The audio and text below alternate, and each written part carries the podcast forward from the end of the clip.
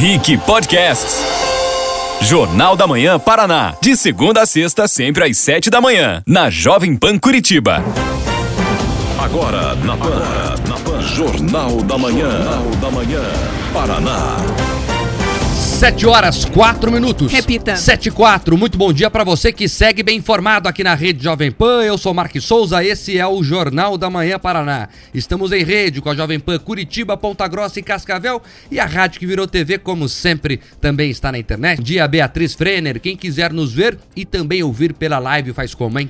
Bom dia, Mark. Bom dia, ouvintes. Eu respondo agora. Vocês podem nos acompanhar pela internet acessando o nosso canal no YouTube. É só procurar lá por Jovem Pan Curitiba. Se inscreva no canal, já clica no sininho de notificações. Assim você sempre vai ficar sabendo quando o Jornal da Manhã Paraná estiver ao vivo. Lembrando que você pode interagir deixando a sua opinião através do chat. O Jornal da Manhã Paraná também é Panflix. Você pode baixar o aplicativo, se inscrever na nossa plataforma do Panflix e nos assistir na sua TV Samsung. No Instagram, nossa página é arroba Jovem Pan Curitiba, pode mandar mensagem. Hoje tem Café Lontrinha.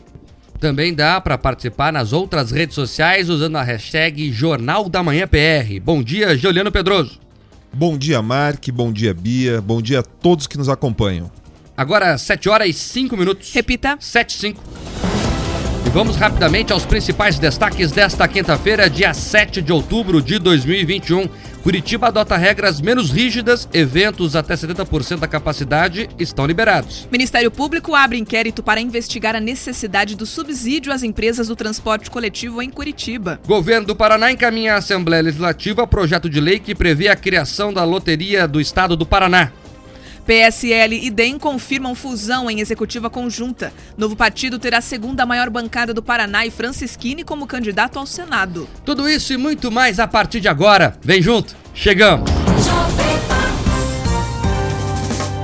Como é que fica o tempo nessa quinta-feira, Bia? Chuvoso, Mark. Previsão de chuvas isoladas, pancadas rápidas em todas as regiões do estado. A gente tem a máxima prevista em Curitiba de 16 graus, sol entre nuvens e previsão de chuva. Mesma situação que se repete em Ponta Grossa, com máxima de 18 graus. No oeste, o sol nem aparece, é muita nuvem e chuva mesmo, com mínima de 19 e máxima de 25 graus em Cascavel. E nós começamos te contando que a bandeira amarela foi renovada é, em Curitiba, ela já está em vigor por 92 dias consecutivos, mas agora adotou regras menos rígidas contra a Covid-19. Beatriz, são boas notícias. Boas notícias, e tudo isso por causa da melhora contínua dos indicadores da pandemia de Covid-19, que fez aí, então com que a Prefeitura de Curitiba publicasse um novo decreto, dessa vez com regras menos rígidas. Desde o início da pandemia, a capital não tinha ficado tanto tempo consecutivo em bandeira amarela, que é uma mais leve. Podem voltar a funcionar as casas de shows e casas noturnas com 70% da ocupação, cumprindo também todos os protocolos e limitação máxima de mil pessoas no ambiente. Nós vamos ouvir o que disse a secretária de Saúde, a Márcia Russulac. Já havia um pedido aí do setor de eventos e nós estamos liberando a pista de dança mas as pessoas deverão estar com máscara e não consumir bebidas, eh, alimentos na pista de dança. Ficam as regras ainda mantidas, só comer à mesa, né? e assim que levanta, põe a máscara no rosto. A gente pede a colaboração das pessoas nesse momento, porque a gente tem tentado é liberar, né, uh, para que a sociedade, os indicadores têm permitido isso, mas a gente ainda precisa que as pessoas usem a máscara. Nós também ampliamos aí para 50% os eventos esportivos, especialmente campo de futebol, 50% da capacidade eh, estabelecida pelo Corpo de Bombeiros e nesses casos a pessoa vai precisar apresentar ou um PCR ou um antígeno é, com 48 horas antes né, da partida do jogo ou do, do campeonato, é, na entrada um PCR negativo.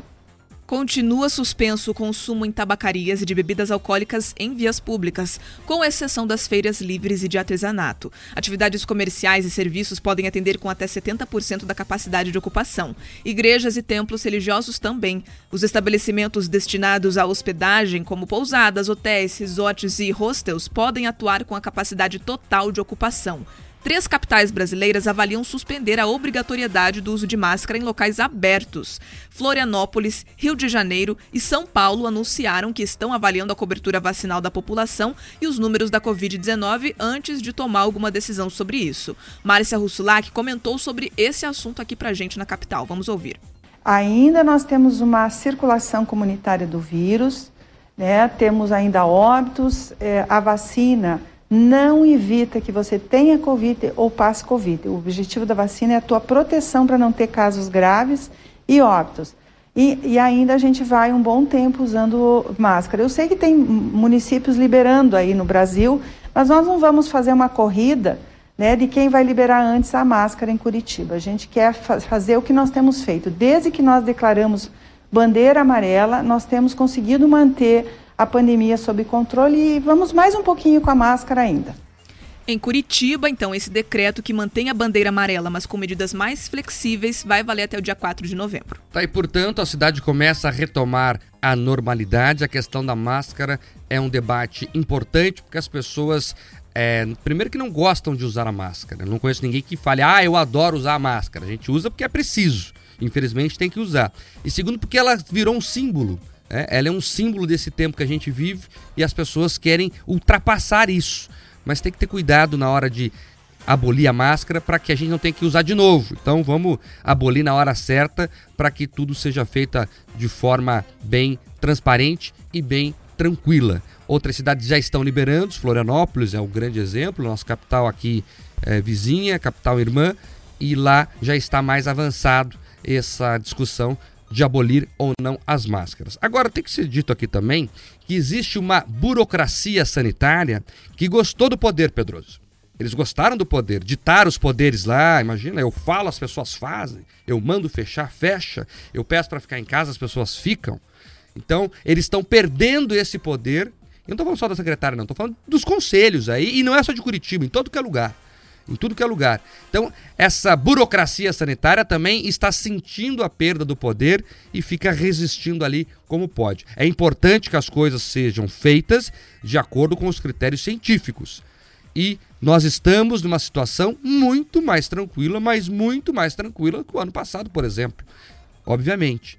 Todos os é, especialistas falavam o seguinte: ó, quando atingir 70% de imunização já dá para respirar mais aliviado. O Brasil está chegando nesse estágio, ainda bem. Então podemos já respirar, nesse caso, né, é, de forma é, totalmente acertada, respirar fundo cada vez mais. A pandemia deu visibilidade a um conjunto enorme de pequenos ditadores que conseguiram colocar para fora todo o seu amor ao controle dos outros. Então a gente percebeu muita falta de critério. Então você permitia comício nas eleições, você permitia reunião nas eleições, mas você não permitia o culto e as celebrações religiosas. Você permitia aglomeração em alguns shoppings, mas não permitia em parques. Então, finalmente, a gente consegue escutar né, a Secretaria de Saúde, né, conselhos, liberando as pessoas para que vivam as suas vidas com os cuidados necessários. Então é importante que essa mentalidade dos pequenos ditadores seja superada e entendam de verdade que o que importa é a questão da liberdade das pessoas. Agora, para aquelas pessoas que negam os cuidados na pandemia, felizmente ou graças a, a, esses cuidados é que a gente está conseguindo retomar a vida. Então a gente cuida do que tem que cuidar, mas permite que as pessoas vivam. Porque viver todo mundo fechado a todo tempo, ninguém aguentava mais, Mark. Agora 7h13. Repita. 7 horas 13 minutos, pauta número 2. A Câmara de Curitiba arquivou um projeto de lei sobre a campanha de conscientização em escolas. Vereadores alegam que a proposta era uma variante do Escola Sem Partido, teve discussão, a polêmica foi grande e a Bia conta os detalhes agora. É, diante dessa discussão, a votação foi apertada, 15 votos e 3 contra 13, realizada nesta semana. Os vereadores da Câmara Municipal de Curitiba mantiveram o parecer da Comissão de Constituição e Justiça da Casa, que arquivou o projeto de lei que previa uma campanha permanente de conscientização em escolas de Curitiba. A proposta de autoria do vereador Éder Bogers, do PSL, visava proibir a profusão de material sonoro e audiovisual com conteúdo explícito, fazendo referência à sexualidade de exacerbada consumo de álcool e droga em escolas. Na CCJ, a discussão sobre a iniciativa já tinha gerado polêmica, com cinco votos a favor do arquivamento e três pela constitucionalidade da matéria. Na ocasião, prevaleceu o voto em separado de Dalton Borba, do PDT, para quem, no seu teor, apesar de ser descrita como campanha educativa, a iniciativa de Éder Bogers previa a proibição de conteúdos e que isso configura afronta às liberdades individuais. Dentro do prazo para apelar do arquivamento, Borges reuniu as assinaturas necessárias para submeter o parecer ao plenário, sendo derrotado novamente na sessão da última segunda. Vereadores que votaram a favor do arquivamento destacam que a iniciativa se tratava de uma variante do projeto Escola Sem Partido, que já foi declarado inconstitucional pelo Supremo Tribunal Federal.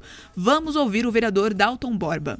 E aí esse projeto foi derrubado, né? o encaminhamento à sessão plenária foi derrubado, é, exatamente porque o projeto ele tem aí uma, um viés que é totalmente contrário a toda a jurisprudência do STF e contrário também à própria Constituição da República, na medida em que ele, ele retira a possibilidade do direito à informação. Né? O direito à informação não é só um direito de quem de quem quer se expressar, né? A, a, livre expressão não é só daquele que quer se expressar, mas também implica no direito de poder receber a informação, no direito de ouvir. É, e essa análise trazia para a escola, na verdade, um, um, uma doutrinação de impedir que alunos ouçam é, músicas ou áudios, enfim, é, que trate do tema do sexo, das, das drogas, enfim. É, mas isso, além de ser é, o papel da família, dos pais, enfim, é, não se pode, o Estado não pode interferir nessa seara para dizer o que, que as crianças podem ou não podem ouvir, é, mormente quando isso daí decorre de um direito que é previsto às escâncaras né, na Constituição da República. Éder Bogers reforça que a intenção do projeto de lei não era proibir gêneros musicais específicos ou resgatar o escola sem partido, mas sim evitar conteúdos alusivos a álcool, drogas e promiscuidade. O vereador também reforçou que pretende insistir na discussão do tema na Câmara. O argumento por parte de alguns parlamentares de que esse projeto poderia ferir as liberdades individuais não tem fundamento. Seu objetivo é somente proteger as crianças e jovens de um processo de erotização precoce, além de dar um pouco de segurança aos pais que são obrigados a colocar seus filhos na escola e que muitas vezes a escola não cumpre sua função de educar, mas ao contrário, de deturpar valores. Escola não é lugar de baixaria nem de lixo cultural. A votação foi extremamente apertada e, na verdade, confusa. É, vários vereadores se confundiram na hora de votar. Eu perdi por um voto e teve pelo menos um vereador que falou para mim que, que ele votou errado, que ele se confundiu, além de uma vereadora que estava de atestado que ia votar junto, então era para ter passado. Mas, tanto melhor, vou apresentar outro projeto ainda melhor e nós vamos trazer esse tema à baila.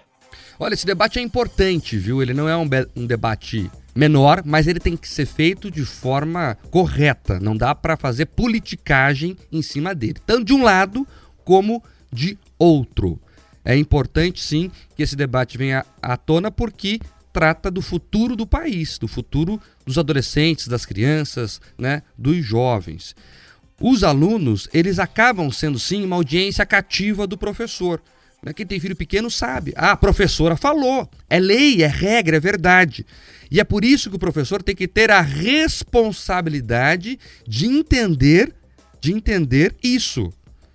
Então o professor não pode militar em sala de aula. E é um debate, Pedroso, que é por isso que eu chamo a atenção aqui, que ele é muito mais refinado do que fazer uma lei lá que não vai ser cumprida com todo o respeito à escola sem partido, você acha que os professores de esquerda, PP Sindicato, vão cumprir essa lei? Como é que vai fiscalizar? Você vai colocar uma câmera em cada sala de aula? Não vai dar certo.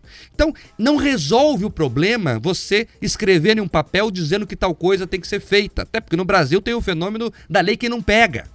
Então não adianta, o debate é mais refinado, o debate passa pela formação dos professores, o debate passa pela conscientização da classe que educação ela tem que ser libertadora, não aprisionar nenhuma ideologia. É aí que mora o debate real. É isso que nós temos que debater de fato: a formação dos professores, que não podem ser militantes partidários e que têm que apresentar os fatos aos jovens. E aí cada um escolhe se quer militar na esquerda, na direita, no centro, se quer ser conservador, liberal, progressista. Cada um vai fazer a escolha que lhe apetece. Não pode o professor impor a visão de mundo. O debate mora aí, na conscientização dos professores que eles têm que apresentar elementos e não impor a sua visão de mundo. O debate é longo, isso é um processo. A esquerda, sim, tomou as universidades desde o final dos anos 70, né, fez isso de maneira coordenada, eles tiveram um método para isso. Você veja que eles tomaram as universidades durante a ditadura. Já parou para pensar nisso? A esquerda se fortalece no interior das universidades durante o período de ditadura militar, que em tese veio para combater o comunismo. E ele perdeu essa guerra. A ditadura militar perdeu essa guerra. E a esquerda tomou conta e fez a formação de muita gente. E hoje eles irradiam esse conhecimento porque né, tem grandes autores, eu Gramsci, posso citar outros aqui, que orientavam isso. Então é uma questão de método. O debate é mais profundo por isso, é uma situação muito delicada. Não é uma lei que vai impedir um professor mal intencionado de fazer o que ele quiser. É muito interessante que as pessoas, os políticos de esquerda, os grandes ideólogos ou pensadores, eles gritem por liberdade quando lhes convém.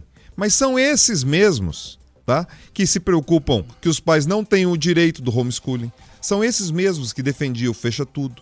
Mas quando tem algum debate que eles imaginam que podem usar a carta, né? Essa carta-chave da liberdade eles tentam utilizar. É o caso desse projeto aqui. Olha, a gente não pode interferir na liberdade do professor, a gente não pode interferir na liberdade do aluno de ter acesso a certos conhecimentos. Isso é uma hipocrisia hipocrisia da, da mais rastaquera possível. Por quê? Eles querem defender a liberdade do professor de levar um tipo de música não apropriada para uma criança daquela idade. E aí, depois que houve a exposição, quem consegue retornar não volta mais. Então, esse debate ele tem que ser refinado, sim. Ele precisa entrar dentro das secretarias de educação, nas formações continuadas dos professores que ali estão, um acompanhamento sério sério de toda a equipe pedagógica. Então, assim, os vereadores que votaram a favor desse projeto, é importante que eles acompanhem, sim, com a Secretaria de Educação aqui do município, que provoquem os deputados para a Secretaria Estadual de Educação e que também acompanhem, junto à bancada federal, como as universidades estão atuando, sem interferir nos projetos né, pedagógicos ou no que é ensinado, mas garantindo que elas não sejam né, cada vez mais um microfone, uma caixa de ressonância, justamente daquela esquerda que não funcionou. Não funcionou em Cuba, não funcionou na União Soviética, não funciona na Coreia do Norte. Porque é o seguinte, daí comparam com a China. Verifica se lá na China é esse modelo de ensino que eles estão implantando. Lá eles estão falando em deixar de erotizar também as crianças. E lá é o seguinte, falou, tá falado e faz. Porque lá eles querem proteger os seus. Agora, para o resto do mundo, a regra é outra. Aliás, sobre essa questão de é, discussão de, de gênero, que o pessoal aqui na live está falando muito, inclusive, que está ligado também a essa questão da educação das crianças. Não sei se vocês viram que a Globo anunciou que vai colocar na próxima novela das sete a linguagem neutra, né? Vão falar lá o Dili, enfim, a Bia, você que é mais jovem aí, entende mais. Eu não sei como é que funciona essas variações aí da linguagem neutra. E me chamou a atenção, Pedroso, o seguinte: pouca gente sabe que a programação, a grade de uma emissora de televisão é uma coisa muito importante. É o ouro do negócio. É muito importante. O jornal não está lá às 7h20 à toa. É porque há estudos de audiência, impacta anunciante. Então, é o ouro de uma televisão é a sua grade de programação, o horário que você veicula os programas. E a TV Globo tem uma grade muito restritiva contra mudanças. E as novelas estão lá colocadas por motivos comerciais. Você tem lá a novela das seis, pode ver que sempre é novela histórica, sempre é novela de época. Né? É uma escolha da emissora. E a novela das sete sempre é mais leve faz mais piada, é mais divertida, né? Porque ela prepara para o jornal que vai ser pesado. Então, há toda uma estratégia até psicológica do porquê essas novelas são colocadas com essas pautas. As seis de época, as sete mais leve e aí a novela das nove mais pesada. Por que eu estou falando tudo isso aqui? Porque a Globo fez um aceno, é, a, a comunidade GLBT, QI+, e colocou esse aceno na novela das sete, que é piada. Então você veja que, na primeira vista, o próprio movimento é, comemorou nas redes sociais, ah, porque a TV Globo vai nos ajudar a levar essa discussão para mais gente. Mas escolheu a novela da piada para fazer isso, Pedroso, me chamou a atenção. A Rede Globo, ela cada dia mais tem escolhido assumir um lado militante do que uma rede de comunicação propriamente dito. Os números da arrecadação dela, com anunciantes e tudo mais, demonstram isso. E eles escolhem algumas pautas totalmente alheias tá, à sociedade brasileira como um todo. E aqui eu defendo claramente a liberdade de gênero. As pessoas podem amar quem elas queiram amar, podem viver, coabitar, comprar né, imóvel junto, ter plano de saúde, com quem elas acharem. É direito das pessoas amarem quem elas querem amar. Agora, importar uma pauta tá? identitária, que não faz sentido nenhum na realidade brasileira. Tá? Que faz sentido para os amigos lá de Nova York, faz sentido para os amigos de Amsterdã, dos amigos de Paris. Mas até esses locais já estão tentando superar isso porque viu que não dá certo. Então a Rede Globo ela faz isso, ela faz um aceno aqui para tentar conseguir um, um patrocínio ali com o politicamente correto, mas isso não está pagando mais a conta. Tanto é que já tem planejado aí demissões em massa, tem diminuído a qualidade do famoso padrão Globo de qualidade. Então é isso, gente. Não adianta você falar que quer conversar com a família brasileira por um lado e por outro lado você querer entrar com linguagem neutra, que faz muito pouco sentido. E faz pouco sentido, inclusive, para o pessoal do movimento, tá? LGBTQIA. Eles querem a pauta real, mundo real. É economia, é direitos. É isso. E é isso que importa, é a vida cotidiana. Tá? Antes de você querer ficar brilhando para os teus amigos pós-modernos, você tem que cuidar da vida prática. Aqui o Brasil é um país que mata muita gente. Então a gente tem que garantir esse tipo de direito para depois discutir a questão da violência na linguagem. A violência é real. Primeiro cuida dessa, depois das outras. Agora 726. Repita. 726, pauta número 3, vamos falar do transporte coletivo. Isso porque o Ministério Público abriu um inquérito para investigar a necessidade do subsídio às empresas do transporte coletivo aqui da capital. É assunto que continua rendendo. Agora os promotores pediram explicações mais detalhadas à prefeitura e também para a URBS sobre a necessidade desses repasses. No dia 30 de setembro, a Federação das Empresas de Hospedagem, Gastronomia, Entretenimento, Lazer e Similares do Estado do Paraná, que é a FETurismo, apresentou uma notícia de fato em que representantes da categoria apontaram suspeitas sobre as justificativas levantadas para a renovação do subsídio do transporte da capital. Na opinião da entidade, as medidas não condizem com as medidas de proteção contra o novo coronavírus adotadas nos últimos decretos. A promotoria responsável arquivou o pedido de investigação porque já tinha um inquérito em andamento. O projeto que renovou o regime emergencial do transporte coletivo foi polêmico desde o dia em que a prefeitura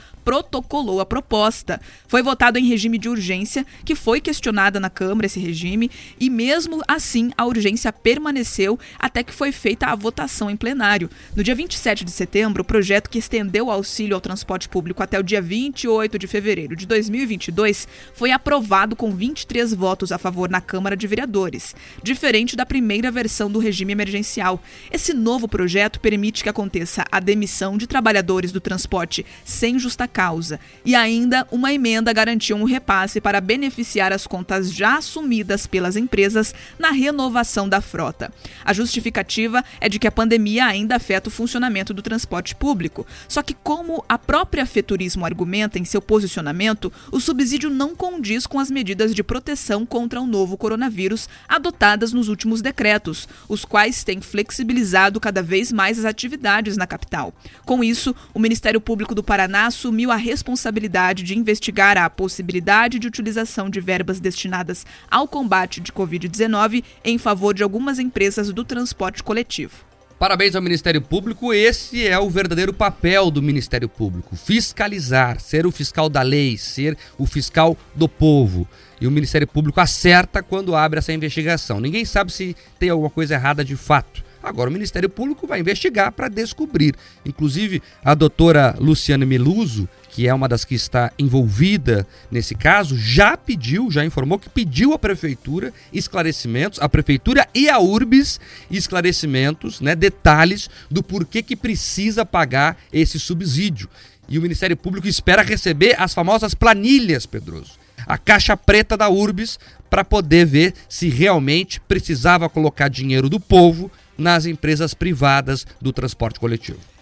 Essa informação todos os curitibanos esperam que se torne o mais transparente possível. Então todos aqui vamos acompanhar com muita atenção, porque é o meu dinheiro, é o seu dinheiro que estão cada vez alimentando e lubrificando mais a estrutura do transporte coletivo. Então, um pouco de transparência, clareza, vai, né, fará muito bem para essa pauta, para essa política, e espero que o Ministério Público seja rápido, que não seja daquelas investigações que se arrastam, se arrastam e trazem aquele famoso resultado inconclusivo. É importante que a gente saiba, tá certo, não tá certo, e que as planilhas sejam entregues. Agora, eu tenho dúvida se elas serão entregues ali na sua completude, Mark. Agora 7h28. Repita. 7h28, pauta 4. Ratinho Júnior viaja para os Emirados Árabes Unidos e Darcy Piana assume o governo do Paraná pelos próximos 10 dias. Darcy Piana já assume hoje o governo e fica no cargo até o dia 17 de outubro, enquanto Ratinho Júnior participa em Dubai da Feira Internacional de Negócios. O vice-governador terá agenda focada no interior do estado. Hoje ele irá até a região sudoeste, onde vai fazer uma vistoria de obras e terá encontros com lideranças de Francisco Beltrão, São Jorge do Oeste e Nova Esperança do Sudoeste. Amanhã, Piana está na região de Palmas. Ratinho Júnior vai comandar a missão técnica comercial Paraná Business Experience 2021, que quer apresentar o potencial do Paraná ao mundo. O estado será protagonista do pavilhão do Brasil da Expo Dubai, exposição internacional que concentra mais de 190 países e espera receber 25 milhões de visitantes. A ideia é mostrar a força agroindustrial, as possibilidades de geração de energia e os roteiros turísticos turísticos do nosso estado. A comitiva é composta por representantes do poder público e de empresas que querem expor sua marca e captar novos investimentos. Agora 7h30. Repita. 7 horas 30 minutos, pauta 5. O Paraná prepara um novo programa de recuperação fiscal. Olha só, o governo do Paraná está finalizando os detalhes da proposta que vai prever esse parcelamento de dívidas de empresas com impostos estaduais, entre eles o ICMS, além de descontos em juros e multas. O pedido de autorização para a abertura de novos refis, do novo refis já foi aprovado pelo Conselho Nacional de Política Fazendária e, conforme informou o líder do governo na Assembleia Legislativa, o deputado Hussein Bakri, o projeto sobre o tema deve ser encaminhado à Assembleia Legislativa para apreciação dos deputados nas próximas semanas Bacri também reforçou que a ideia principal do novo refis é auxiliar as empresas na retomada da economia pós-pandemia. Vamos ouvir? Tivemos uma primeira rodada de conversas essa semana, a liderança do governo.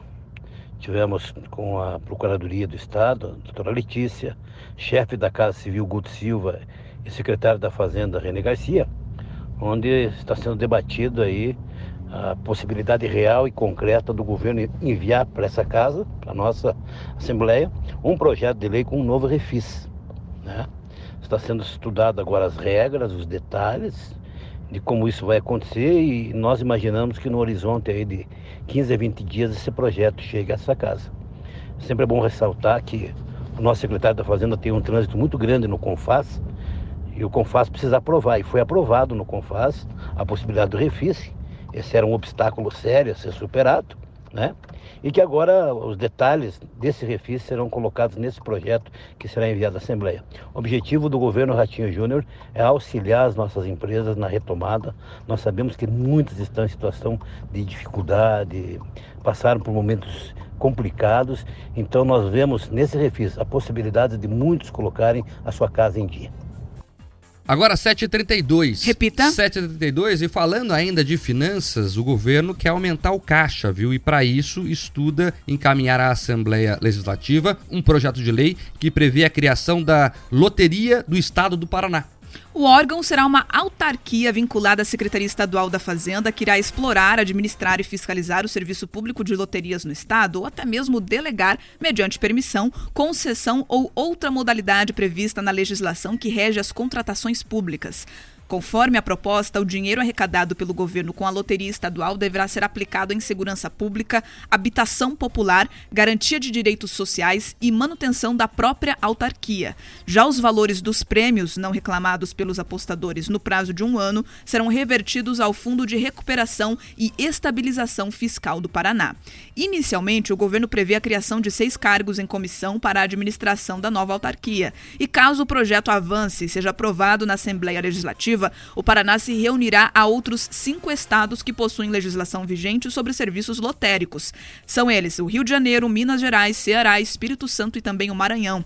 A proposta encaminhada à Assembleia ainda destaca que o plenário do Supremo Tribunal Federal decidiu em setembro de 2020, por unanimidade, que a União não tem monopólio para manter os jogos lotéricos, que podem ser criados e explorados também pelos estados, desde que estejam de acordo com a regulamentação federal. Ao Jornal da Manhã, o secretário estadual da Fazenda, René Garcia, destacou a importância da proposta e a possibilidade do Estado gerar recursos e financiar atividades sociais a partir de uma nova fonte de renda. Vamos ouvir. Proposta, o projeto de lei encaminhado à Assembleia Legislativa, ele tem como objetivo, primeiro, explorar a possibilidade da, do Estado de ter sua loteria é, própria. E o segundo, ter uma nova fonte de arrecadação de, de, de, receita e com a possibilidade de financiamento de políticas públicas, principalmente voltada para as pessoas mais carentes. É uma proposta com cunho é, essencialmente social. Você joga na loteria, Bia? Às vezes, mais no fim do ano, mas eu vou dizer, não acredito muito não, porque as últimas que eu vi é só o pessoal da internet, nome que não existe, ganhando. Eu jogo também. Quando o prêmio tá grande, eu jogo, na verdade, a Mega Sena lá. É, mas também não tenho muita esperança. Mas eu jogo que vai que ganha. Né? É aquele fim de ano, né? Dá uma vontade de acreditar. A, a mega da virada. Vai que dá, né? É, vai ter daqui a pouco de novo. Eu gosto da ideia das loterias do Paraná, é importante, a lei autoriza e é uma fonte de captação de recursos. E acho, inclusive, que a gente tinha que ampliar essa discussão dos jogos no Brasil. Eu, por exemplo, acho que o Brasil deveria ter cassinos sim, em locais pré-definidos, né, em parques turísticos, por exemplo. Foz do Iguaçu, por exemplo, que nos ouve agora, região oeste, tinha que ter cassino lá. A Argentina tem. Aí o pessoal atravessa a ponte, Bia sabe bem, morou lá muito tempo, na região oeste. O pessoal atravessa a ponte, gasta o dinheiro lá na Argentina um dinheiro que poderia ficar aqui. Então, de forma organizada, Pedroso, o Brasil tem que começar a discutir a legalização e a liberação, por exemplo, de outros tipos de jogos também. Com certeza, inclusive esse debate dos cassinos e tudo mais, ele funciona como um indutor de desenvolvimento. Ah, como conseguiram investir lá na região, naquele deserto nos Estados Unidos que é a Nevada? Através dos jogos. Então você tem que fazer a coisa de forma organizada e garantir a liberdade daquelas pessoas que querem jogar. Agora, você só pode assumir o risco como um cassino se você tiver algum controle de segurança pública para evitar os problemas que muitas vezes chegam junto com a jogatina. E sobre a loteria, essa é uma ótima iniciativa. Porque nós não estamos dizendo aqui, olha, o Estado do Paraná é vai criar um novo tributo. Eles estão buscando algumas iniciativas alternativas para melhorar o caixa do Estado. A gente falou aqui, olha, tem um orçamento deficitário de 2 bi. Então, eles estão procurando uma solução.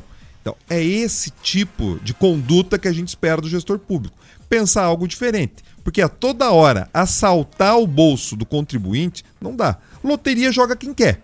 Agora, imposto é aquela é o braço forte do Estado no teu pescoço falando ou paga ou vai ser punido. Então, muito melhor isso do que aquilo.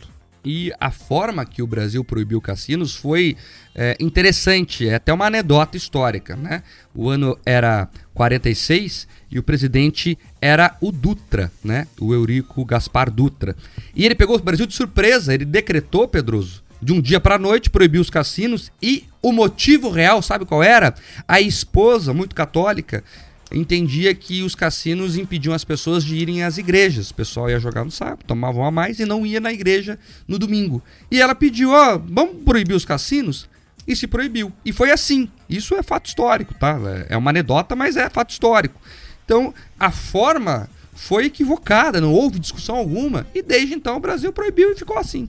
Então, é um setor que pode gerar empregos, que pode gerar divisas. Então, é importante que esse debate ganhe corpo que a sociedade comece a falar sobre isso. Sem contar que existem até os cassinos clandestinos no Brasil, Sim. né? Então a gente vê muita gente indo para Argentina, Paraguai, cruzando a fronteira ali em Foz para participar legalmente desses espaços, mas existem os clandestinos, tanto naquelas lanchonetes pequenininhas, aquela pequena máquina de caça-níquel que fica escondidinha ali no canto e acaba envolvendo outras práticas criminosas, quanto os grandes cassinos luxuosos que estão escondidos e teve até jogador de futebol flagrado em março desse ano em um desses em São Paulo com mais de 200 pessoas. Vocês lembram disso? Tava embaixo da mesa o homem. Vamos falar com os ouvintes, Bia. O que, que eles estão dizendo disso tudo, hein? Muita gente participando da live e eu gosto porque tem um internauta aqui que ele faz até campanha pro like. O Roberto Fávero, ele sempre fala: muita gente assistindo, pouca gente deixando o joinha. Então eu replico o pedido do Roberto Fávero. Você que está aqui nos acompanhando pelo YouTube, manda o like aí, lembrando que ao fim do jornal de hoje tem Café Lontrinha. Bom, é, tem- temos algumas pessoas falando a respeito daquela pauta das escolas, educação, que um, um lado dizendo que seria censura, outro lado dizendo que as escolas praticam alienação, outros defendendo que não se trata de alienação, que as escolas elas geralmente abrem o debate político, enfim, cultural. Então teve bastante discussão aqui sobre esses dois pontos aqui na live. Agora o Gabriel Domingos, que sempre traz aquele, aquela opinião pontual sobre alguma coisinha que ele pesca, ele disse: agora eu fico pensando é, no que disse o vereador, que teve pelo menos um colega que votou errado, sem querer. Como pode o cara votar sem querer em uma opção? Parece piada. Acontece, viu? Segundo eles, eu tô dizendo, né? Segundo os políticos, o que tem de gente que vota errado. Lembra na questão da reeleição lá? Não teve um que votou errado, foi o voto simbólico. Eu não sei se eles erram de propósito, às vezes, ou erram porque são meio tongo mesmo, mas assim. É difícil acreditar, né? Pedro, você que conhece os bastidores da política, o sujeito erra assim mesmo? É tão difícil votar? Erra. E erra porque a qualidade de alguns parlamentares, me desculpe, tá? Assim, eles são eleitos, eles representam a população, mas alguns deles mal conseguem entender o que está na pauta. Tá? Eles recebem a pauta e eles não entendem. Olha, é para votar a favor ou contra. Tá, mas o a favor ou contra é o sim ou não? Eu já vi isso acontecer no ser plenário. verdade. É verdade. Já vi no plenário da Câmara de Curitiba isso acontecer. E eu não tô falando de, de municípios, não tô falando né, do, do município de 5 mil habitantes, tô falando da capital do estado. Então, e, e não era se fingindo de bobo, era infelizmente perdido. A gente já viu aqui na capital o vereador do dedinho nervoso, né? Votando por outro. Porque é isso. Muitas vezes eles não acompanham no que estão votando. É triste falar isso. É triste, mas o que demonstra de novo. Se ele não sabe o que ele está votando, olhe bem como que ele está representando as pessoas. Mas agora sim, o Éder Borges também, né, que é o vereador autor, ele tem que melhorar então a relação dele com a mesa ali. Porque se ele falar, olha, tinha uma vereadora que ia votar junto e não votou, estava atestado, amigo, conversa com quem controla a pauta, entendeu? Também isso é uma questão de articulação, porque não adianta, tem vereador que gosta de brilhar na mídia, brilha. Mas ele tem que também cuidar da articulação política ali, tem que saber quando que vota, quando coloca na pauta, e isso faz parte de saber conduzir o mandato. É isso. É. Agora você imagina que o sujeito não sabe apertar um botão de sim ou não. Quanto mais fiscalizar, porque além de representar a população, Pedroso, eles têm que fiscalizar. A função de vereador, por exemplo, é abrir a planilha do município e questionar. Escuta, esse gasto aqui foi realmente preciso? Esse investimento está correto? Claro que ele pode contratar uma equipe para isso também, mas ele tem que liderar esse processo, né? E para saber mandar, tem que saber fazer. Me preocupa muito o nível que é muito baixo, né, das câmaras eh, Brasil afora. Infelizmente, Curitiba, pelo jeito, pelo relato do vereador, não tá muito atrás. Vai lá, Bia. E mais do que um botão de sim ou não, né, Mark? É um botão vermelho e um botão verde, pelo menos aqui na Câmara de Curitiba. Então até criança consegue entender que a cor vermelha é pra não e que a cor verde é pra sim. E eles recebem essas pautas com antecedência, teriam tempo na teoria para estudar, além dos assessores que podem ajudar com isso. O Marzo Oliveira fez uma crítica mais uma vez ao transporte coletivo, essa questão do aporte que a gente está noticiando desde o início aqui no Jornal da Manhã Paraná. Ele disse ônibus lotados em horários de pico, mais de 30 anos sem concorrência. O Vitório é, Aliás, não foi o Vitório, foi um outro, um outro internauta aqui que comentou a respeito das, dos valores das tarifas que podem ser, não serão reajustados graças a esse subsídio. Então, na verdade, o subsídio, ele não impede, né, que teja- tenha um reajuste. Tanto é que tem a possibilidade já de reajuste para o ano que vem. A gente, é, muitas pessoas se apegam nessa notícia de que, ah, com a prefeitura dando esse aporte, não vai ter reajuste na tarifa para o usuário, mas não é bem assim o caminho. É isso. E o é Marcos Aparecido disse: graças ao avanço da vacinação, as coisas estão voltando para a normalidade. Felizmente, a grande maioria dos brasileiros acredita na vacina. Ele está comentando aqui a primeira notícia que nós trouxemos no Jornal da Manhã Paraná, falando sobre a flexibilização de regras aqui na capital. Então, só para trazer o dado, o Brasil tem 34,9% da população vacinada com até já a segunda dose, vacinação completa, e o Paraná 49,37%, avançando bastante no nosso estado. A gente vai para um rápido intervalo comercial. Na volta vamos falar sobre o Paulo Guedes, falar sobre o governo federal. E se você quiser, corre para a live. A gente vai ter uma conversa exclusiva com os ouvintes durante o intervalo. Lá o pessoal que está na live, uma grande audiência na live. E o Pedroso e a Bia vão contar se eles jogam no bicho. A gente falou de jogos aqui, se eles fazem a fezinha do bicho. Mas só para quem está na live. Voltamos já. Jornal da Manhã, Paraná. Jovem Pan no trânsito. Oferecimento: a melhor proposta do mercado em 45 minutos. Venda seu carro ou moto com aporte alto. Muito bom dia, bancada do Jornal da Manhã Paraná e para você ligado aqui na PAN, eu volto com mais informações. Falo de lentidão na região do Guabirotuba, motorista que segue pela linha verde em direção ao Pinheirinho no cruzamento com a Avenida Senador Salgado Filho. Quem está ali na região do Xaxim também encontra lentidão no cruzamento da Barão de Santo Ângelo em ambos os sentidos. Por enquanto, não vale nenhuma alternativa. BNDES está entre as empresas mais bem avaliadas em ranking mundial de sustentabilidade. Saiba mais em agenciadenoticias.bndes.gov.br. Jovem Pan no trânsito.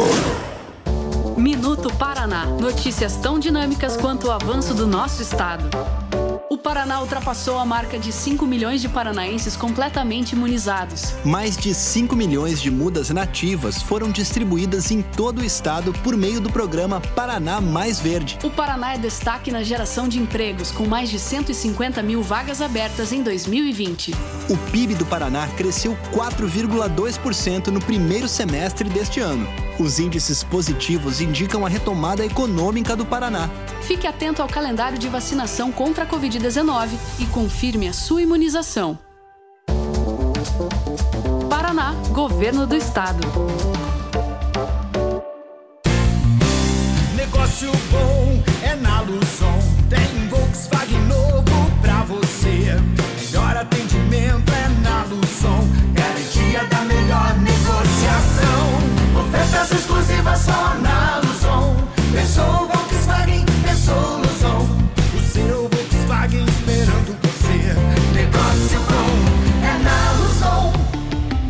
Volkswagen. No trânsito, sua responsabilidade salva vidas. Educação infantil é no Acesso Kids, com uma formação integral e bilíngue, certificada pela Oxford University. O seu pequeno desenvolverá habilidades socioemocionais que farão a diferença no futuro. Venha nos conhecer. Agende sua visita em cursoacesso.com.br. Na hora de escolher um plano de saúde, você prefere ter só alguns médicos ou mais de 4.600? Ter poucas opções de hospitais ou 54? Saúde levada a sério é escolher o melhor para sua família ou empresa. Escolha Unimed Curitiba. Acesse querounimed.com.br e faça uma simulação. Unimed Curitiba. Cuidar de você. Esse é o plano.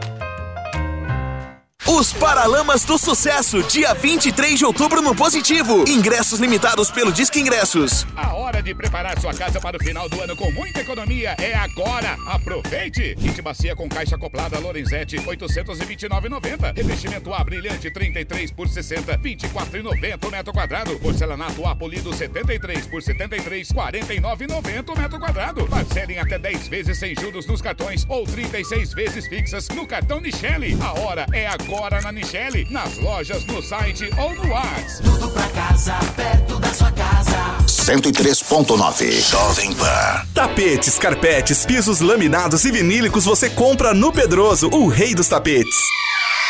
A Modernize é uma empresa especializada em cortinas e persianas, manuais ou motorizadas e de altíssima qualidade. Aqui você encontra o que precisa e merece. Solicite seu orçamento agora. 41 98853 9428. Modernizecuritiba.com.br. Jornal da Manhã, da Manhã, Paraná. Agora 7 horas 46 minutos. Repita. 7 e 46, pauta número 7. O ministro da Economia Paulo Guedes foi convocado pela Câmara para dar explicações sobre offshores. O ministro da Economia, Paulo Guedes, foi convocado a prestar então esclarecimentos no plenário da Câmara sobre a sociedade que mantém uma offshore no paraíso fiscal. O requerimento de convocação apresentado pela oposição teve 310 votos favoráveis contra 142.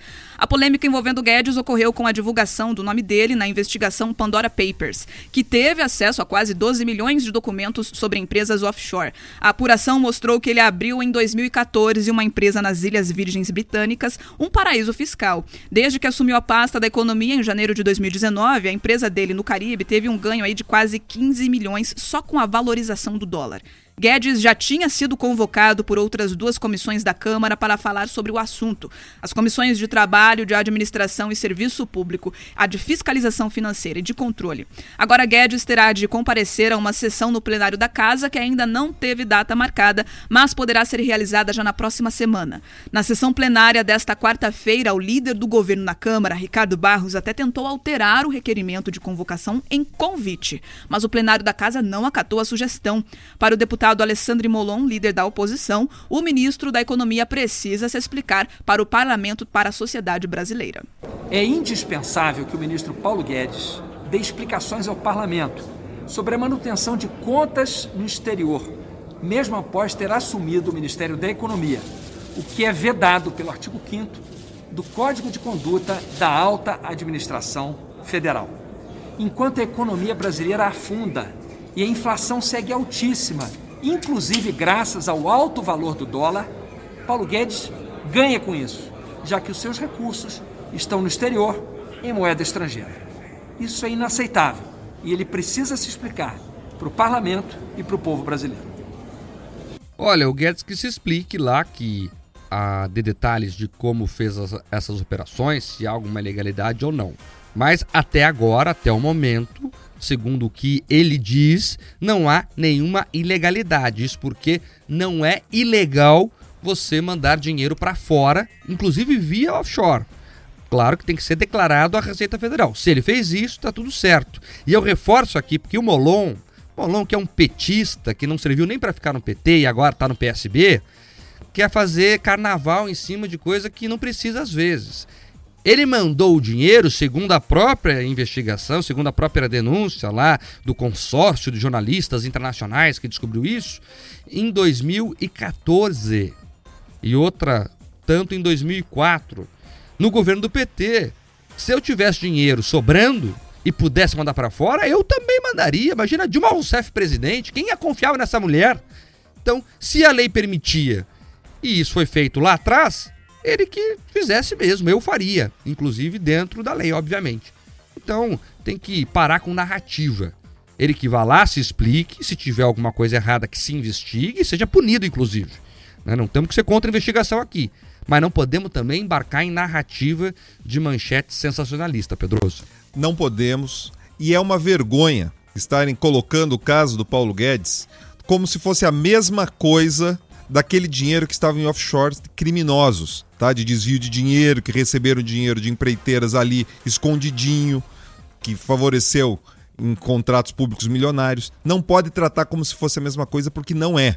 Uma coisa é desvio de recurso público, tá? Para alimentar político corrupto, outra coisa é dinheiro de quem ganhou né, aparentemente honestamente, que valorizou ali. São coisas distintas. Agora, ouvinte, qual é o importante dessa notícia?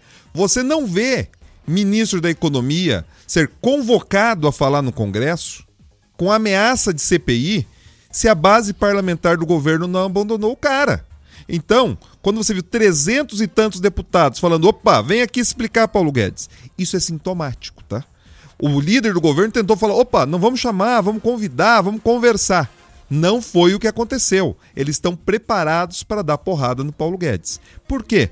Porque parte desses partidos do Centrão, eles querem ampliar a participação. Eles estão de olho principalmente ali na Secretaria do Planejamento.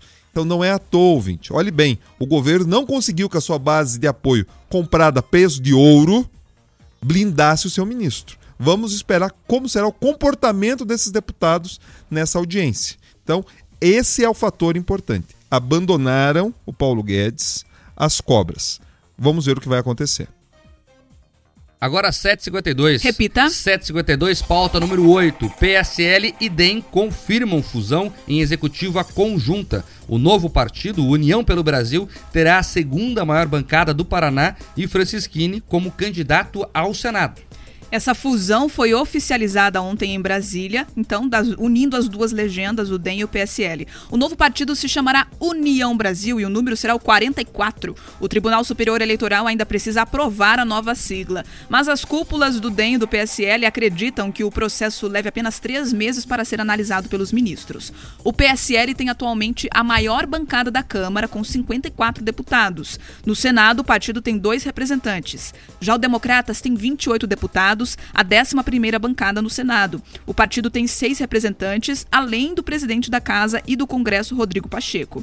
No Paraná, a nova sigla será a segunda maior, atrás apenas do PSD, do governador Ratinho Júnior. Serão 50 prefeitos, 56 vice-prefeitos, 450 vereadores, quatro deputados federais e 12 deputados estaduais. O Jornal da Manhã Paraná repercutiu com os presidentes estaduais do DEM e do PSL a fusão e oficialização do novo partido.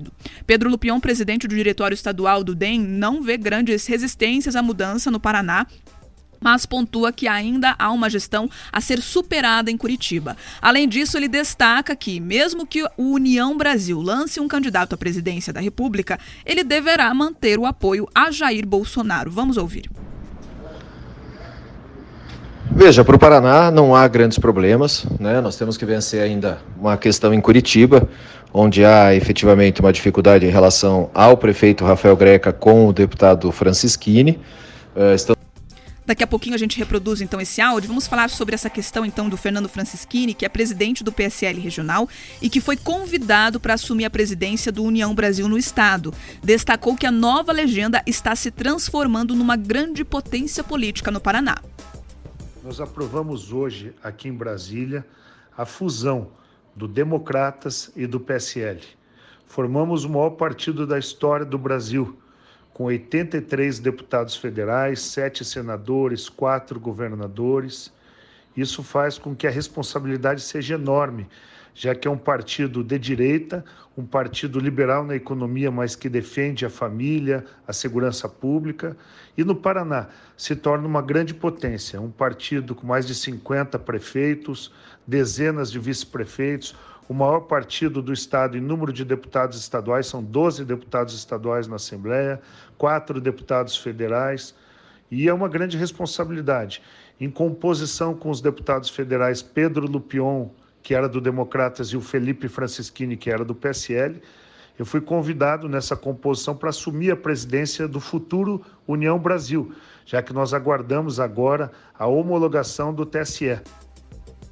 É isso, Francisquini também adiantou que deve sair como candidato a senador pelo União Brasil, atendendo uma determinação da executiva nacional do novo partido. E esse anúncio do Francisquini mexe com toda a política do Estado. Por quê? Porque o Ratinho Júnior está numa situação tranquila, deve sair à reeleição, não tem nenhum oponente de peso e nesse caminho tem dois cargos muito disputados na chapa dele, que é o cargo de vice e o cargo de Senado da República. E o Francisquini deixou claro, ó, nós vamos continuar na base do governo, eu vou apoiar o governador, mas quero a vaga do Senado, que muita gente dava como certa para Guto Silva, que é o atual secretário da Casa Civil. Então vai mexer com a estrutura ali do Estado, os bastidores do Palácio Iguaçu, Pedroso, e vamos ver se o Francisquini se mantém também nessa candidatura. Né? Na eleição passada ele falou que ia sair, no final das contas, na reta final, desistiu. Agora ele falou que não, que vem para ser candidato de fato ao Senado. Vamos ver como é que vai ficar. O Francisquini deve ter um arrependimento enorme. A eleição passada era o cavalo encilhado passando que ele poderia ter montado. Tanto é que fez uma votação histórica para deputado estadual. E ele, naquele momento, recuou e não foi candidato a senador. Agora ele diz que será candidato, mas desta vez sem o apoio explícito do presidente da República, que, da qual ele deve parte, inclusive, daquela sua votação. Muitos bolsonaristas fiéis votaram nele por conta desse vínculo com o presidente. Eu, particularmente, Mark, sou muito cético quanto a essa situação. Acho que tem muita água para correr embaixo da ponte. Acho que existe muita força aí coligada e que até lá, quem sabe, o Francisquini mude novamente de opinião. Agora, que esse partido União pelo Brasil vem forte, muito forte. Mas diferente do que alguns analistas vêm falando, ele une aqui ah, os novos ricos e a aristocracia, mas o tamanho dele não deve terminar com esses 80 deputados. Ele vai antecipar a janela partidária por conta da fusão e os números devem cair bastante. Pelo menos uns de 25 a 30 deputados nacionais devem sair. Então, aguardar o que pode acontecer. Agora 7h58. Repita. 7h58 e falando em partidos, o Partido Progressista avança nas negociações para afiliar o presidente Jair Bolsonaro. Integrantes do Partido Progressista confirmaram reservadamente ao Jornal da Manhã que as negociações para que o presidente Jair Bolsonaro filice a legenda avançaram. A maioria da legenda é favorável à chegada do presidente e estão otimistas para que as negociações terminem de forma positiva. Bolsonaro está sem partido desde a saída dele do PSL em novembro de 2019 e ainda não estipulou uma data para dar uma resposta final à cúpula da legenda, pois tem até março de 2022 para escolher um partido caso queira disputar a reeleição. A única resistência ao nome do presidente está entre lideranças do Partido Progressista no Nordeste. Estes membros da legenda temem que a filiação de Jair Bolsonaro dificulte a costura de apoios regionais. Daí, portanto, o presidente definindo o seu partido, finalmente, né, ele passou a maior parte do mandato sem partido em uma posição até estratégica. Muita gente fala, ah, porque o presidente não serviu nem para é, montar o partido dele ou para ficar no partido. Não, ele quis fazer isso, porque o discurso dele sempre foi antipartido, Pedroso. Então, para ele, faz parte do marketing pessoal dele, com a militância que o cerca, dizer: ó, oh, eu não tenho partido, nenhum partido me serve e tal. Mas a lei eleitoral obriga ele a se filiar a uma legenda para poder disputar. E o termo é: ele retorna ao PP. É importante falar isso, porque ele sempre foi do PP e agora está negociando, e a negociação está muito avançada com o PP. Quando ele retorna ao PP, ele está voltando para casa. É o Bolsonaro, ex-deputado ali falando mais alto, conversando com as pessoas, mas principalmente, qual é a sintonia fina que estava faltando, ouvinte? Não é um aceno ideológico, até porque o PP já é sócio majoritário do governo. Já tem a Casa Civil, já comanda a Câmara Federal, tem espaços grandes na estrutura administrativa do governo, tem a liderança do governo na Câmara. Agora, qual é a sintonia fina? São os palanques para senador. O presidente tem insistido bastante que é escolher os candidatos ao Senado em alguns estados, isso é importante, ele acerta fazendo isso, porque alguns dos ministros, inclusive, querem ser candidatos ao Senado. Você pega ali o Queiroga, quer ser candidato ao Senado, Rogério Marinho quer ser candidato ao Senado, o Fábio Faria, ministro das Comunicações, quer ser candidato ao Senado. Algumas pessoas discutem se a Tereza Cristina será candidata ao Senado ou ao governo. Então você tem todo um cenário preparado para isso e o Bolsonaro quer garantir uma base forte no Senado. Ele está entendendo melhor. Esse é o movimento mais maduro do presidente. E outra discussão envolvia dinheiro, Mark. A preocupação, como que seria utilizado o fundo partidário, qual o tamanho do custo dessa vinda do Bolsonaro. Agora, com, se confirmando a filiação do Bolsonaro, você tem duas questões importantes. Aí sim, o PP tem a chance de ser, desde já, um dos maiores partidos do Brasil, se não o maior. Porque parte dessa bancada que sairá do PSL por conta dessa união com democratas, migrará para onde o, o, presidente estiver. Então a gente está falando de pelo menos 20 deputados ali, só do PSL, que vão acompanhar o Jair Bolsonaro. Então você pega mais alguns perdidos ali do Democratas, outros espalhados ali pelo PSDB que também apoiam o presidente, devem chegar ali ó, e aterrizar no PP, o que garantirá para o partido um poderio muito grande, independente de quem seja o presidente da República. Então, força aí para o PP. Agora, é, o presidente do PP, né, o Ciro Nogueira, e o principal líder também do partido no, na Câmara, que é o Ricardo Barros aqui do Paraná, sempre dizem, Pedroso, que o PP não tem vocação para disputar executiva, que o PP é um partido que dá sustentação né, política aos governos, mas nunca quis disputar a cabeça da chapa. Isso vai mudar radicalmente, obviamente, se o Bolsonaro for o candidato a presidente do PP. Deve alterar a estrutura interna do partido também nos locais? Acredito que a lógica do PP ela vai prevalecer né, deixando de lado inclusive o Bolsonaro. Conversei com algumas pessoas do PP, que a gente acaba conhecendo ligadas ao Nordeste, que falaram o seguinte: vamos unir. O combinado é que a gente não falará mal da filiação do Bolsonaro, mas que a gente terá a liberdade de cuidar das articulações e alianças aqui no Nordeste. Então, significa o que isso? Pedro? Significa o seguinte: no português, claro. Quer abraçar o Lula, vai abraçar o Lula. Quer abraçar Quem ele quiser, quer abraçar o Ciro Gomes lá no Ceará, vai abraçar o Ciro Gomes no Ceará. É o seguinte, cada um vai cuidar da sua vida para garantir a sua eleição ou reeleição.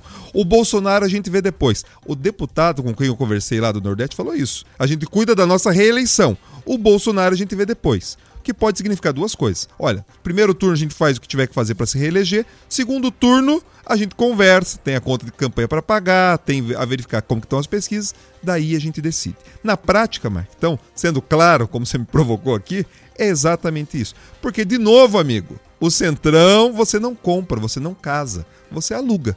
Então, dessa vez o partido tá cuidando, o presidente está cuidando ali de como ele vai alugar esse carro temporário para poder disputar a corrida em 22. 8 e 3. Repita. 8 e 3, rapidamente aqui a última pauta do jornal. Bolsonaro informa ao Supremo Tribunal Federal que vai depor presencialmente no inquérito sobre a interferência na Polícia Federal. A mudança de posicionamento do presidente da República foi informada ao Supremo Tribunal Federal pela Advocacia Geral da União e anunciada no plenário da Corte na tarde de ontem. Até o momento, Jair Bolsonaro vinha pedindo permissão da Justiça para se manifestar por escrito. Com isso, o Supremo adiou novamente o julgamento que definiria se Bolsonaro poderia ou não prestar um depoimento por escrito nesse caso. O presidente da Corte, ministro Luiz Fux, chegou a colocar o tema em pauta, mas com a nova posição do presidente, o ministro Alexandre de Moraes, relator do inquérito sobre interferência na Polícia Federal, terá que avaliar se o recurso da AGU contra o depoimento presencial ainda pode ser julgado. Bolsonaro será ouvido no inquérito aberto a partir de denúncias feitas pelo ex-ministro da Justiça, Sérgio Moro, logo após deixar o cargo no governo federal. Na época, Moro acusou Bolsonaro de interferir politicamente em inquéritos relacionados a familiares do presidente. As investigações foram retomadas em agosto por determinação de Alexandre de Moraes. A análise sobre o formato do depoimento de Bolsonaro teve início em outubro de 2020, com o voto do então relator, ministro Celso de Mello, que defendeu o depoimento presencial.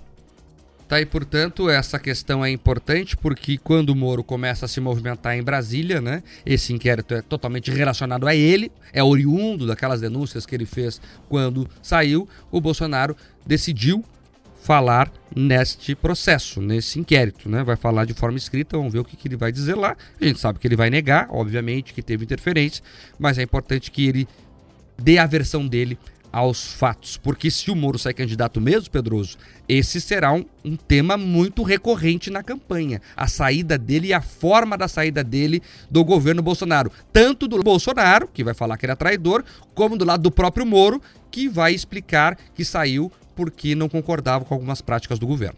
Essa questão da Polícia Federal, é importante que a gente lembre qual era o pano de fundo, que era a proteção dos filhos e amigos do Bolsonaro podem acusar o Bolsonaro de muitas coisas, menos de abandonar filho, os filhos e os amigos. Então, tudo isso era porque a acusação era: ah, temos que trocar a Polícia Federal aqui, porque lá na ponta da linha, como diria o presidente, estavam querendo, eu não vou usar os termos que ele usa, né, lascar com os filhos dele. Então, assim, na prática, o que a gente percebeu é que depois que o Moro saiu, e são fatos, tá? Não quero ninguém aqui me xingando, dizendo oportunidade, nada. São fatos. Depois que o Moro saiu, é eu começo a olhar as investigações, olhar a Lava Jato, olhar o que, que aconteceu depois, me parece que realmente o ritmo, no mínimo, diminuiu. Então, assim, esse caso ele é central para explicar a lógica de intervenção ou não da política na polícia. E isso é muito, muito ruim, porque isso impede e dá mais conforto para quem é corrupto.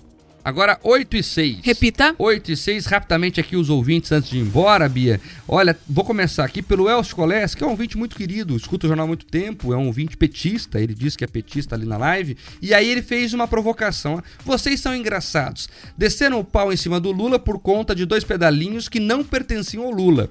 Agora, milhões fora do país enviados por Guedes e está tudo bem. Elcio, você é uma pessoa que, escuta o jornal há quatro anos, eu respeito muito e um carinho grande por você, mas não dá pra falar uma besteira dessa, Elcio. Não passa essa vergonha, não, em público, lá no chat. Não tem nada a ver uma coisa com a outra. O pedalinho tinha o nome do neto do Lula. Como que não era do Lula? Tá certo, era do neto dele, então, isso que quer dizer. E veja, segundo as investigações, quem comprou o pedalinho foi a dona Marisa Letícia, com dinheiro da OAS, uma construtora baiana que tinha contratos no governo e, segundo as investigações, em troca, pagava propina pro Lula e pro PT. Quem está dizendo isso é o Ministério Público Federal. Então, há comprovações que o caso do Cid Atibaia, há um processo, há provas robustas que dizem que ali tinha propina recebida por Lula e pelo PT. Quem está dizendo isso é o Ministério Público Federal. O caso do Guedes era o dinheiro dele, que ele ganhou durante a vida dele, e que ele mandou para fora quando ele não era ministro. Aí você pode discutir a dia ter trazido, aí eu sei, tem que cobrar dele, ele que explique lá. Agora, não há nenhum indício que o dinheiro do Guedes seja ganho de forma ilegal. Ele mandou para fora porque não confiava no Brasil dirigido pelo PT. Ponto. Você querer misturar e comparar, gente, pelo amor de Deus, Elcio, não passa vergonha não, tá feio. Vai lá, Bia. É isso, esses assuntos aí que repercutiram bastante mesmo, viu, Mário? Que a questão ali é, do Guedes, esse, essa pontuação da esquerda tentando misturar o assunto com as investigações do passado envolvendo o PT. E eu vou falar aquele jargão popular: contra fatos não há argumentos. Não tem como dizer que não teve desvio, que não teve erros, porque foram investigações de instituições sérias aqui no país que comprovaram o que aconteceu. É, mas a respeito dessa questão do Guedes, gente, eu vi bastante controvérsia aqui, muita diferença de opinião entre o pessoal, mesmo aqueles mais mais de direita, né, que a gente vê comentando aqui, consideraram que essa seria uma atitude no mínimo imoral. A Patrícia Lindmeier disse: "Acho que a questão forte não é a ilegalidade em mandar o dinheiro para fora, e sim não fazer questão que o dólar abaixe para ter lucro em cima". Ela está, na verdade, fazendo aqui uma alusão de que é, ele, enquanto ministro da Economia, manteve ali a moeda brasileira desvalorizada para conseguir ter lucros a respeito disso. Eu acredito que talvez não seria esse o caminho, né? Muito forte a gente dizer que ele teria deixado aí a nossa moeda desvalorizada para conseguir lucros, mas é a opinião aqui da internauta. E o Edson MS disse: Ser rico virou crime, estão procurando chifre na cabeça de cavalo. Olha, a ouvinte que trouxe essa questão aí é uma narrativa que a esquerda está implementando, né? O PT está vendendo muito essa ideia. Veja, se ele fez isso mesmo, ele é burro. De verdade mesmo. Porque ele pegou 10% do patrimônio dele. 10% e aplicou lá fora. E aí teria ganho esse dinheiro com o câmbio, como de fato ganhou. Agora, se ele fizesse isso de maneira deliberada, de maneira intencional, ele mandaria todo o dinheiro. Não parece óbvio isso? Vou pegar todo o meu patrimônio, colocar lá fora, aí eu faço o, o dólar supervalorizar para eu ganhar dinheiro em cima. Mas ele só mandou 10%. Não me parece muito correto. Mas enfim, é uma teoria da conspiração que a esquerda vende e quem quiser acredita nela. É importante que ele vá lá e explique lá é, coloque os pingos nos is em cima disso para que as pessoas também sigam a própria vida. E eu quero reforçar aqui, Pedroso, eu sempre digo isso no ar, eu acho que o Guedes não vem fazendo um bom trabalho nos últimos anos, tá? Prometeu muita coisa, não entregou quase nada, faz mais palestra do que trabalha de fato, mas não dá para misturar as coisas. Não é porque eu desaprovo o trabalho dele até aqui que eu também vou jogar no quanto pior melhor e falar aqui o que não tem comprovação. Olha só, uma coisa é a competência dele que está sendo questionado, ou a capacidade dele de articulação. Outra coisa é ser corrupto. Tá? O que a gente está dizendo aqui é que você não pode né, querer comparar alho com bugalho. Aquelas offshores que eram de criminosos ou de sonegadores de impostos que receberam dinheiro do BNDES, que também estão nos Panama Papers e ninguém fala nada. Nada. Tá? Tem amigo do Lula que dava carona pro Sérgio Cabral, que recebeu dinheiro ali, ó, tranquilinho, diz que tá falido e tem dinheiro em offshore. Aí ninguém fala nada. Agora, do ministro, querem comparar uma coisa com a outra? Pelo amor de Deus, parem com isso. Parem de jogar contra o Brasil. Tá? O, o Alessandro Molon e parte do Centrão ali querem atacar o Guedes nesse tipo de questão. Parem com isso que é feio. Se querem tratar de assunto sério, tratem de assuntos sérios com ele. Agora, ficar questionando o dinheiro que o cara ganhou, né? Honestamente, pelo menos o que tudo indica, parem de passar vergonha e parem de prejudicar o Brasil. Tá? Querem que fala com ele? Fala do câmbio, fala do dó, fala da inflação, fala de outras coisas. Agora, comparar uma coisa com a outra é tentativa, sabe do que, ouvinte? De limpar a barra dos amigos condenados por corrupção. É isso. Eles querem limpar a barra, eles querem comparar, dizer que é a mesma coisa, quando não é. Então parem com isso, cuidem do Brasil, tenham vergonha na cara. É isso, né? E, e não tem argumento pior do que esse. Ah, vocês também fizeram. Né? Vocês também têm alguém que fez coisa errada. É argumento pobre, né, gente? Só para terminar, Pedro, você falou dos offshores descobertas pela Lava Jato, por exemplo, e são várias, são várias. Mas tem um caso que chama mais atenção. Era tanto dinheiro roubado, gente, tanto dinheiro roubado pela Odebrecht no governo do PT, e isso confessado pela Odebrecht, pelos executivos da Odebrecht, pelo Emílio Odebrecht, pelo Marcelo Odebrecht, pela família Odebrecht inteira e pelos executivos da empreiteira. Mas era tanto dinheiro roubado que eles compraram um banco. A Odebrecht comprou um banco na América Central, salvo engano, em Bermudas, para operar propina. Então, nesse caso, Pedroso, não era nem offshore, eles compraram o banco inteiro mesmo para poder operar propina. E o PT vem querer dizer alguma coisa? O PT patrocinou esse, todo esse, esse esquema criminoso aí, né? essa organização criminosa, como já bem disse o Ministério Público. Então, vamos colocar as coisas nos devidos lugares. Ele que se explique lá e se tiver alguma ilegalidade que seja punido. Agora, o PT vir querer posar, né, de é, grande paladino do combate ao envio de dinheiro fora do país, eles que vão lembrar do banco da Odebrecht, que pagava boa parte, inclusive, de militantes petistas, segundo as investigações. 8 e 12. Repita. 8 e 12, estourou tudo já. A Ju tá nervosa aqui para entrar no ar com o Rock and Pop. Vamos embora. Tchau, Bia. Vamos embora correndo, mas antes, deixa eu confirmar aqui. A Lucivânia Santos é a vencedora do kit do Café Lontrinha hoje. Parabéns, Lucivânia. Arroba Jovem Pan Curitiba, o Instagram para você entrar em contato, combinar com a nossa produção como retirar o seu kit. É isso. Até amanhã, pessoal. Até amanhã. Tchau, Pedroso. Tchau, os ouvintes. Tchau, Mark. Tchau, Bia. Amanhã, sete em ponto aqui de volta, hein? Te esperamos. Até lá. Tchau. De segunda a sexta, às sete da manhã. Jornal da Manhã. Jornal da Manhã. Paraná. Rick Podcasts. Jornal da Manhã Paraná. De segunda a sexta, sempre às sete da manhã. Na Jovem Pan Curitiba.